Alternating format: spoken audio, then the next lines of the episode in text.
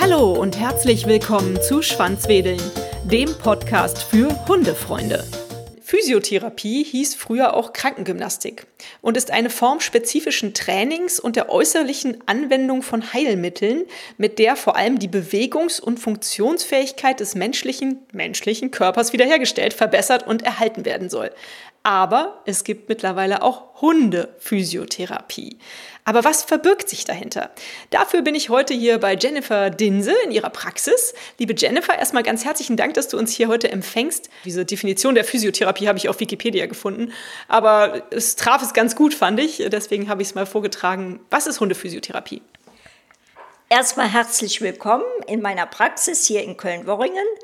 Ich beantworte jetzt erstmal direkt die Frage. Also Hundephysiotherapie kann man sich genauso vorstellen wie äh, menschliche Physiotherapie. Man muss bestimmte Bewegungsabläufe machen. Entweder macht der der Therapeut bei dem Hund das oder der Hund muss selber Übungen machen. Ja, und dann mit der Zeit werden die Probleme an den Gelenken verbessert, genau wie bei uns Menschen und dann können die Hunde sich wieder frei und glücklich bewegen, ohne Schmerzen. Das hört sich ja toll an. Da habe ich natürlich noch etliche Fragen dazu. Aber vielleicht erklärst du uns erstmal ein bisschen oder erzählst du uns erstmal ein bisschen was über dich. Seit wann machst du das und wie bist du dazu gekommen? Also ich äh, habe die Praxis seit elf Jahren. Da habe ich mich dazu entschlossen, weil ich schon immer Tiere hatte, Katzen wie Hunde. Ich bin damit groß geworden und hatte irgendwann äh, den Wunsch, Tieren auch wirklich zu helfen und habe dann dadurch äh, die Ausbildung zur Hundephysiotherapie begonnen. Und wie gesagt, das seit elf Jahren. Mittlerweile ist aber auch Ernährungsberatung für Hund und Katze dazugekommen und Reiki, was für Mensch und Tier gleichermaßen gut ist. Und ganz aktuell mache ich jetzt auch noch die Aromatherapie, die auch besonders für Tiere geeignet ist, insbesondere auch für Pferde. Das ist jetzt ganz neu für mich. Mhm. Super, dann hast du ja einen richtigen ganzheitlichen Ansatz, wenn ich mir das alles so anhöre. Aber bleiben wir erstmal bei der Physiotherapie oder bei der Hundephysiotherapie vielmehr. Wo kann man diese Ausbildung machen? Wo wird man als Hundephysiotherapeut ausgebildet? Also ich kenne von der Physiotherapie, kenne ich das, das kann man teilweise auch studieren, ich glaube in Holland. Meine Mutter war auch Krankengymnastin, die hat das früher an der Krankengymnastikschule gelernt. Aber wo lernt man Hundephysiotherapie? Da gibt es auch verschiedene Schulen, die das anbieten. Ich hatte jetzt eine in Düsseldorf. Ich habe aber währenddessen und auch bis heute noch immer weiter Weiterbildungen bei guten Kollegen besucht, um mich immer auf den neuesten Stand der Technik und des Wissens zu halten. Das muss man machen, ne? als Physiotherapeut. Meine Mutter hat das, erinnere ich mich, früher auch immer gemacht.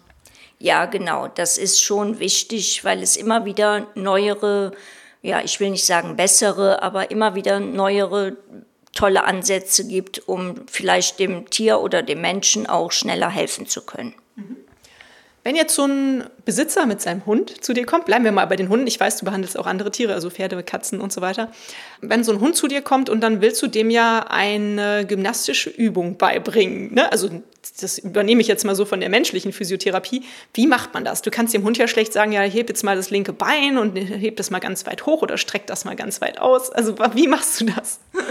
Also erstmal sind die ja am Anfang meistens nach OPs noch sehr geschwächt an dem Gelenk oder an dem Bein zum Beispiel, dann mache ich die Bewegungen für das Tier, wie zum Beispiel Fahrradfahren im Liegen erstmal, später, wenn es dann geht, auch im Stehen aber die Übungen dem Tier, meistens geht es natürlich mit Leckerchen oder wenn der Hund gut auf Kommandos hört, auf Kommandos über so Cavaletti-Stangen zu gehen, langsam natürlich, damit auch alle Gelenke schön ordentlich bewegt werden, ohne dass man nur schnell drüber hüpft. Das ist auch alles sehr anstrengend für die Tiere und die sind nach der Behandlungsstunde auch wirklich ziemlich müde und schlafen auch immer danach sehr gut. Hattest du auch schon störrische Patienten, die das so gar nicht wollten? Und was hast du da so für Tricks? Also, okay, Leckerchen sagtest du schon. Ja, manche wollen erstmal nicht so, da hilft es aber dann tatsächlich, was meistens eigentlich nicht der Fall ist, wenn der Besitzer dann genau neben dem Tier sitzt oder steht und ihn ein bisschen ablenkt oder auch selbst der Besitzer dann die Kommandos gibt. Und wenn er dann verstanden hat, was man von ihm will, dann kann ich wieder übernehmen. Nun hast du hier in deiner Praxis, sehe ich gerade, auch ein Trampolin stehen. Hüpfen die Hunde auch Trampolin? Ja, tatsächlich. Ich habe gerade aktuell sogar einen Hund, der das eigentlich noch gar nicht machen sollte und der ist schon freiwillig da drauf gesprungen und auch schnell wieder runtergesprungen und da war ich wirklich, musste ich da aufpassen, aber er war wohl noch so fit, dass er das konnte, was ich nicht erwartet hätte. Wo wendest du das an, das Trampolin? Das kann man anwenden, um die Muskulatur besser zu stabilisieren und Muskelaufbau zu trainieren. Anstatt auf dem harten Boden kann man das auf Trampolin etwas einfacher gestalten. Da bewege ich ganz langsam mein Gewicht hin und her und dadurch muss der Hund sich ausbalancieren und dadurch halt bestimmte Körperpartien anders belasten. Super, total spannend. Was ist denn so die häufigste Erkrankung, die du behandelst bei Hunden? Kann man das sagen? Oder ist das so differenziert, dass du das gar nicht so sagen kannst? Also am häufigsten sind so zwei, drei. Das sind Bänderrisse, dann diese Patella-Luxation, das heißt, wenn das Knie nicht mehr stabil an seiner Stelle bleibt, sondern öfters rausspringt und eben, wie das so allgemein bekannt ist, diese Schäferhundkrankheit, wenn die hinten im hinteren Teil vom Rücken halt die Stabilität nicht mehr haben und da halt viele in der Wirbelsäule Probleme haben. Mhm. Was ich häufig höre, ist dieses Problem mit der Hüfte, also dass Hunde Hüftprobleme haben. Deswegen hieß es auch am Anfang, als der Hund klein war, du sollst nicht so schnell Treppen mit dem Hund steigen ne? und solche Sachen. Du, bitte spring nicht so viel mit dem Hund rum. Und ist das auch was, was du behandeln kannst? Oder ist das einfach irgendwie eine Alterserscheinung oder etwas, was man halt leider nicht physiotherapeutisch behandeln kann? Genau, das ist das, was die äh, Schäferhunde auch viel haben. Diese Hüftdysplasie nennt man das. Und ja klar, gerade da sollte man, äh, wie du schon sagst, aufpassen, im frühen Jahren noch schön alles langsam und seicht machen und dann langsam Training aufbauen und auch alles nicht zu wild, lieber ein bisschen alles slow-mo und dafür ein Leben lang fit wenn der Hund das so macht. Du kennst meinen Hund nicht. Slow-Mo ist da sehr schwierig. Aber ich habe schon gelesen, du machst auch Entspannungsübungen für Hunde. Vielleicht sollten wir zweimal bei dir vorbeikommen. Wenn ich an Physiotherapie denke, dann denke ich auf jeden Fall auch an Massage oder so, so Akupressur nennt man das, glaube ich, auch, wenn man so besondere Punkte drückt. Machst du das auch bei den Tieren? Ja, da besteht am Anfang hauptsächlich die Therapie raus. Erstmal Massagen, weil die Hunde natürlich durch Fehlbelastungen, genau wie wir das kennen, auch sehr verspannt sind. Man mag es kaum glauben. Aber die haben dermaßen verhärtete Rückenmuskulatur, dass man erstmal daran arbeiten muss. Und dann kommt natürlich dann gleichzeitig auch so ein bisschen schon die Therapie für das zu behandelnde Bein oder was auch immer natürlich mit dazu. Aber man muss auch immer wieder gucken, dass die Entspannung in den Körper kommt. Ja, ist richtig. Und äh, was ich auch ganz häufig schon gehört und gelesen habe, wenn ich über Hundephysiotherapie mich informiert habe, ist, dass es Unterwasserlaufbänder gibt. Was bitteschön ist das? Und hast du sowas auch? Ja, das kommt jetzt immer mehr in die Therapie mit rein. Nein, ich habe das nicht. Aber das ist quasi wie so ein kleines Becken, wo der Hund reingehen kann auf so ein Laufband und dann wird das Wasser, entweder ist es schon drin auf einer bestimmten Höhe oder es wird währenddessen eingefüllt und dann läuft der Hund quasi im Wasser auf diesem Laufband. Das ist natürlich auch sehr gut, weil es halt genau wie beim Trampolin eine seichte Form von Muskelaufbau ist, was man aber nicht unbedingt braucht. Es ist bei manchen Sachen schon gut, aber man kann auch ganz klassisch ohne Wasser die Muskeln aufbauen und Entspannung in den Hund bringen. Mhm. Machst du das dann nie, dass du mit deinen Patienten mal in so einen Pool gehst oder so? Oder? Also ohne Laufband jetzt vielleicht. Nein, ich sage höchstens, weil die Besitzer kriegen ja auch Hausaufgaben auf. Die müssen natürlich, wenn sie einmal die Woche zu mir kommen, das reicht natürlich nicht. Die müssen täglich mit ihrem Hund natürlich auch Übungen machen.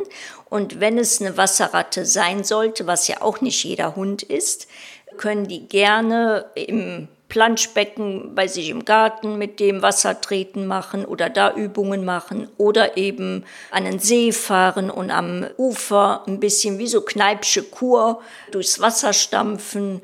Aber das mache ich persönlich hier in der Praxis nicht. Mhm. Das ist ja eine schöne Hausaufgabe. Vor allem jetzt in der vergangenen heißen Zeit haben das bestimmt viele gerne gemacht. Hausaufgaben sind ja sonst nicht so angesagt, aber das war bestimmt gut. Kannst du uns ein bisschen einführen, was das kostet, Hundephysiotherapie? Und gibt es vielleicht sogar Hundekrankenversicherungen, die das irgendwie mit übernehmen? Also ich habe den ein oder anderen Kunden gehabt, da hat die Hundekrankenversicherung es tatsächlich übernommen. Mhm. Da muss man natürlich genau darauf achten, wenn man sowas abschließt, was da alles drin enthalten ist. Also ich nehme für den ersten Besuch 70 äh, Euro, weil der meistens ein bisschen länger dauert, weil man ja erstmal sich die Geschichte anhört, sich das Tier genau anschaut und dann einen Plan überlegt, wie die Therapie ablaufen soll. Und ab dem zweiten Besuch ist es dann 50 Euro. Mhm. Und es gibt allerdings auch Fünferkarten, die sind dann ein bisschen günstiger. Super, das ist ja gar nicht so teuer. Das hatte ich mir jetzt schlimmer vorgestellt. Wenn das dem Tier hilft, ist das auf jeden Fall eine super Sache. Schön. Nun hast du eben schon gesagt, dass du auch Reiki machst. Erstmal, was ist das? Und du hast auch auf deiner Homepage verraten, dass du das teilweise mit in die Physiobehandlung einfließen lässt. Was bedeutet das dann? Also Reiki äh, ist ähm, Energie, die über meine Hände in irgendwas einfließt, entweder ins, in den tierischen Körper, in den menschlichen, in Pflanzen, das ist ganz egal.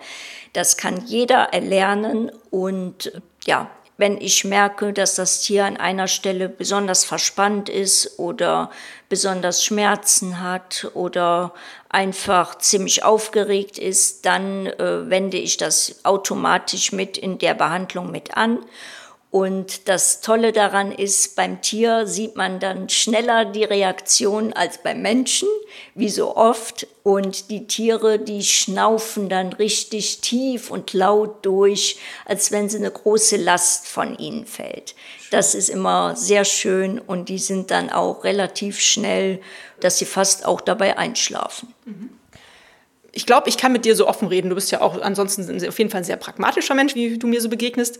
Ähm, viele Leute würden vielleicht jetzt sagen, das hört sich aber total nach Hokuspokus an. Auf der anderen Seite würde ich behaupten, natürlich bewegt das was mit Menschen und Hunden, wenn man den Hund oder den Mensch berührt und mit Sicherheit dann noch mehr, wenn man das auch gelernt hat, so wie du jetzt.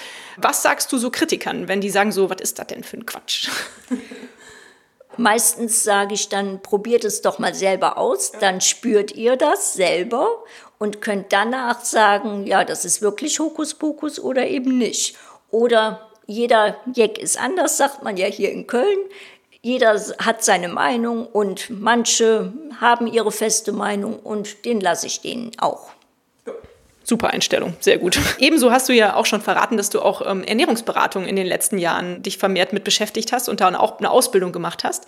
Ähm, kann es sein, dass ein Hund zu dir kommt, äh, um sich physiotherapeutisch behandeln zu lassen und du dann auch einen Grund siehst, eventuell mit seinem Besitzer über Ernährungsberatung zu sprechen? Und machst du das dann auch? Bietest du das dann an? Ja, weil man sich ja austauscht, gerade beim ersten Besuch. Und wenn ich dann höre, dass die vielleicht mit Allergien zu kämpfen haben oder öfter Durchfall haben oder viel Gras fressen und sich dann auch mit Galle erbrechen, dann spreche ich auch das Thema Ernährung an und frage mal nach, was sie denn so füttern und gibt vielleicht den ein oder anderen Tipp oder Hinweis. Und dann ist es auch schon dazu gekommen, dass Menschen dann sich entschlossen haben, dann das Futter auch umzustellen. Schön. Also das finde ich ganz klasse, dass man bei dir so eine ganzheitliche Betrachtung des Tieres bekommt. Super. Wie ist denn so das Feedback von deinen Kunden? Was kriegst du so für eine Rückmeldung? Da ich viele Kunden über viele Jahre begleite, oftmals bis zum Tod des Tieres, sind natürlich engere Verhältnisse dann auch entstanden mit Tier und Mensch. Ja, und die sind alle immer sehr zufrieden, weil sie ja die Reaktionen ihrer Tiere nach meiner Behandlung immer über die Jahre bemerkt haben äh, und auch die Verbesserung dann des Zustandes. Und diese zufriedenen Kunden, die empfehlen mich dann auch immer gerne weiter. Und das ist natürlich die beste Werbung. Ja, auf jeden Fall. Und es tut auch gut. Ne? Nun hast du gerade erzählt, du hast die über viele Jahre teilweise begleitet, die Patienten. Was ist denn so das Alter, wo die Hunde ungefähr zu dir kommen? Oder ist das ganz unterschiedlich? Also das ist wirklich ganz unterschiedlich. Meistens natürlich, wenn sie schon ein bisschen was älter sind, also der Rasse entsprechend im Mittelalter, sage ich mal. Aber ich hatte auch schon tatsächlich Welpen, die schon direkt als Baby eine schwere OP an der Hüfte hinter sich hatten und dann schon direkt als Welpe äh, aufgebaut werden mussten. Mhm. Als Mensch kennt man das ja, da wird man häufig vom Hausarzt überwiesen zum Physiotherapeuten. Gibt es sowas bei den Tierärzten auch, dass die sagen, gehen Sie bitte zur Physiotherapie? Gott sei Dank mittlerweile ja. Das hat aber sehr viele Jahre gedauert und wir sind noch lange nicht da, wo wir sein wollen. Aber es gibt mittlerweile auch wirklich Tierärzte, die mit Physiotherapeuten zusammenarbeiten oder eben wenigstens sagen, ich rate Ihnen nach der OP dann wirklich Physiotherapie mit dem Tier zu machen. Mhm. Und die gucken sich da meistens selber um, was ist bei mir in der Nähe und ja, kommen dann eventuell auch zu mir. Schön, klasse, hört sich gut an. Ich frage meine Interviewpartner eigentlich immer nach einer schönen Geschichte, die sie erzählen können aus deiner Physiotherapie, Hundephysiotherapiezeit. Hast du eine schöne oder eine verrückte Geschichte, die du gerne mit uns teilen möchtest? Ja, ich habe da natürlich so ein paar, aber jetzt eine, die ist relativ aktuell. Ich hatte eine Kundin, die mich angerufen hatte, die ihren Hund nur einmal im Monat ja so ein bisschen prophylaktisch behandeln lassen wollte, weil er schon auch in jungen Jahren eine OP hinter sich hatte und jetzt im Alter halt kommen die Probleme wie bei uns Menschen eben auch. Und ähm, dann hat sie aber gemerkt, dass nach der ersten Behandlung der Hund dermaßen anders sich verhalten hat, nämlich zum Positiven, viel besser wieder drauf war, gelaufen ist, so dass sie sich entschlossen hat, dass ich alle zwei Wochen kommen soll. Klasse. Und das erfreut natürlich immer wieder mein Herz, weil das eben mein Herzensberuf ist. Und wenn die Tiere dann so tolle Reaktionen zeigen und dann die Besitzer auch noch mitspielen, ist das ein Traum. Ja, das glaube ich. Jetzt hast du es gerade angesprochen. Du gehst auch zu den Patienten hin, richtig? Du bist nicht nur in deiner Praxis hier tätig, sondern du bist auch mobil unterwegs, was bei Pferden ja vielleicht auch irgendwo angebracht ist. Aber du gehst auch zu Hunden als mobile Physiotherapeutin, richtig? Ja, genau. Ich habe bis 2017 das sogar nur mobil angeboten. Äh, seitdem habe ich ja hier bei mir auch eine Praxis und kann eben jetzt beides anbieten. Viele Tiere finden es halt angenehmer, in ihren eigenen vier Wänden behandelt zu werden, weil sie da eben in ihrer gewohnten Umgebung sind. Mhm. Wo, bis wohin fährst du denn? Wenn jetzt jemand zuhört hier aus dem Umkreis Köln, ähm, wo kann man dich buchen? Im Umkreis so von 15 bis 20 Kilometer fahre ich schon zu den Menschen nach Hause um die Tiere zu behandeln. Aber ansonsten, wenn es weiter weg ist, dann bitte ich eben in meine Praxis zu kommen. Ja. Oder halt zu gucken, ob vor Ort vielleicht ein Hundephysiotherapeut da ist, der auch so tolle Sachen anbietet wie du. Wie sieht denn eigentlich deine persönliche Hundelebensgeschichte aus? Du hast ja schon erzählt, du liebst Tiere schon seit jeher. Aber seit wann gibt es Hunde in deinem Leben und was für einen Hund hast du aktuell? Also wie ich anfangs schon erzählt habe, ich bin mit, eigentlich mit Hunden aufgewachsen. Wir hatten am Anfang mal eine Katze, aber die durfte leider nicht lange leben, weil sie angefahren wurde. Und dann haben wir uns entschlossen zu einem Hund. Und da war ich acht Jahre alt. Und das sind jetzt über 30 Jahre her und seitdem lebe ich immer mit Drata Fox Terriern. Und ich sagte ja eben schon, ne, Übungen mit Slow-Mo, aber ich habe selber Terrier. Das ist halt schwierig. Da muss man sich dann schon mal durchsetzen. Mhm. Was hast du im Moment für eine Hündin? Natürlich auch wieder ein Drata Fox Terrier. Die ist jetzt viereinhalb und die hat mir doch tatsächlich nach über 30 Jahren mal erklärt, dass ich gar keine Ahnung vom Hund und schon gar nicht vom Terrier habe. Die hat mir die ersten zwei Jahre mich viele Nerven gekostet.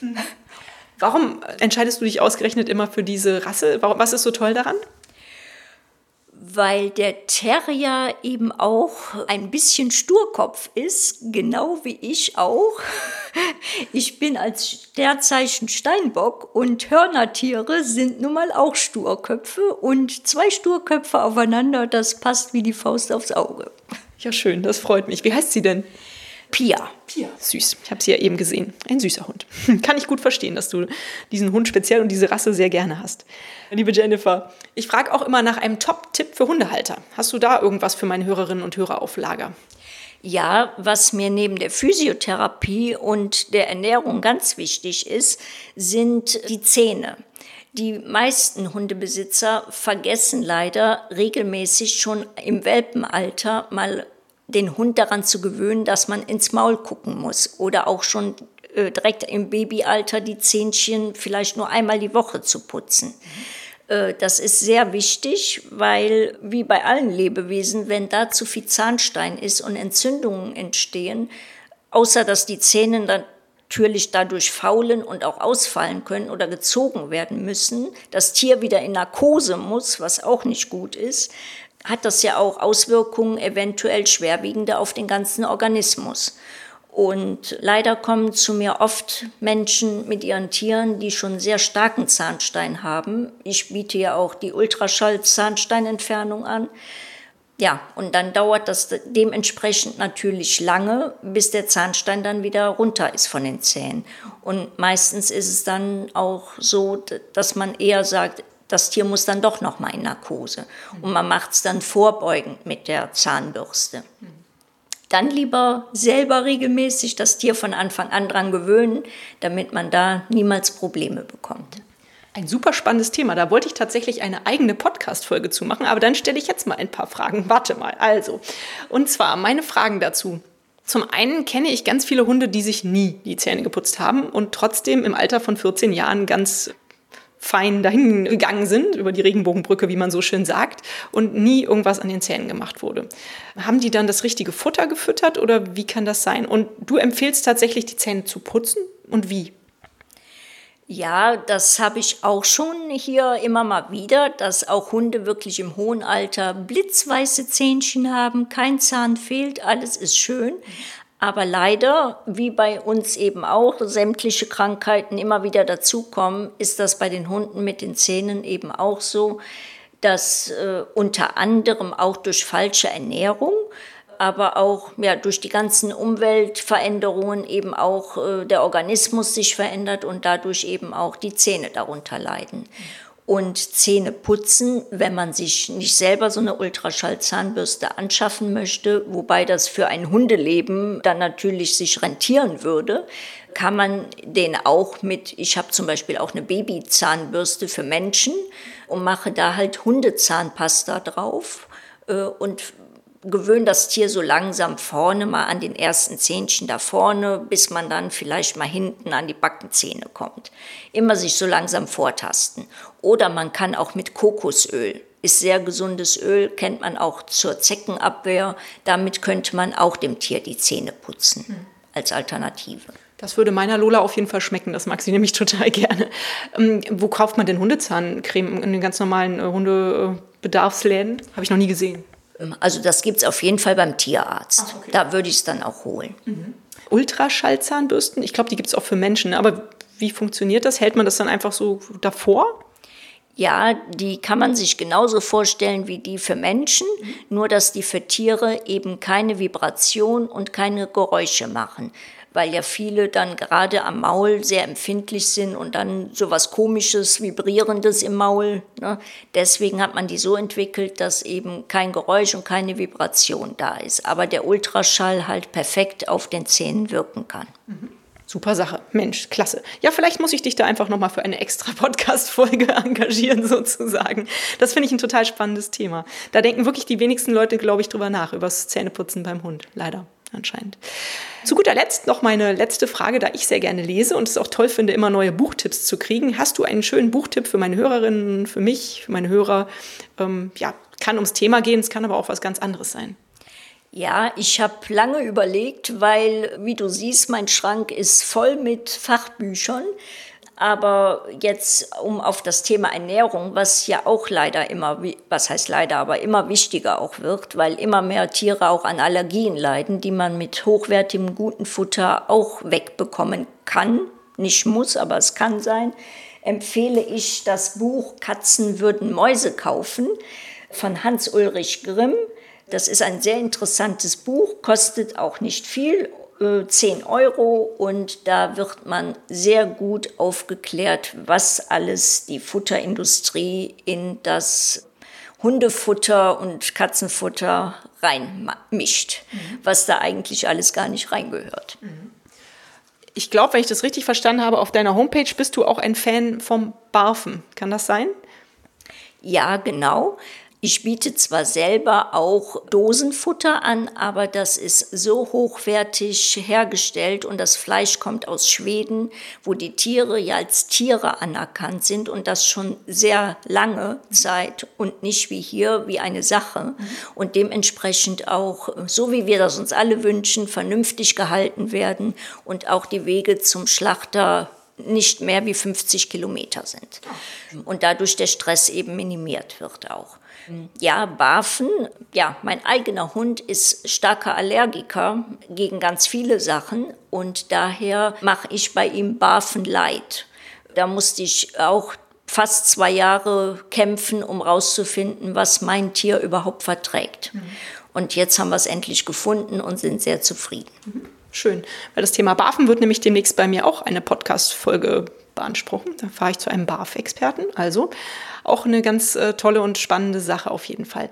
Liebe Jennifer, ich glaube, du hast uns richtig toll in das Thema Hundephysiotherapie hier eingewiesen und uns erklärt äh, oder aufgeklärt, was man da alles wissen sollte. Und ich danke dir ganz, ganz herzlich, dass du dir die Zeit genommen hast. Ich wünsche dir weiterhin viel Erfolg mit deiner tollen Praxis und mit dem mobilen Hundephysio- oder Physiotherapeuten-Dasein für Tiere. Du bist ein super sympathischer Mensch. Weiter so. Vielen Dank. Ja, vielen Dank und ich freue mich über Fragen, die vielleicht auftauchen würden. Ich werde auf jeden Fall in den, in den Shownotes, also in den Folgennotizen unter dieser Episode, werde ich deine Homepage einblenden und da finden die Leute ja auch den Kontakt zu dir, falls sie den suchen. No? Dankeschön. Ja, danke auch.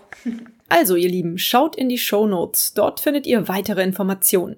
Und erneut der Aufruf an euch, schreibt mir gerne eure Fragen und Themenvorschläge, euer Feedback und Anregungen.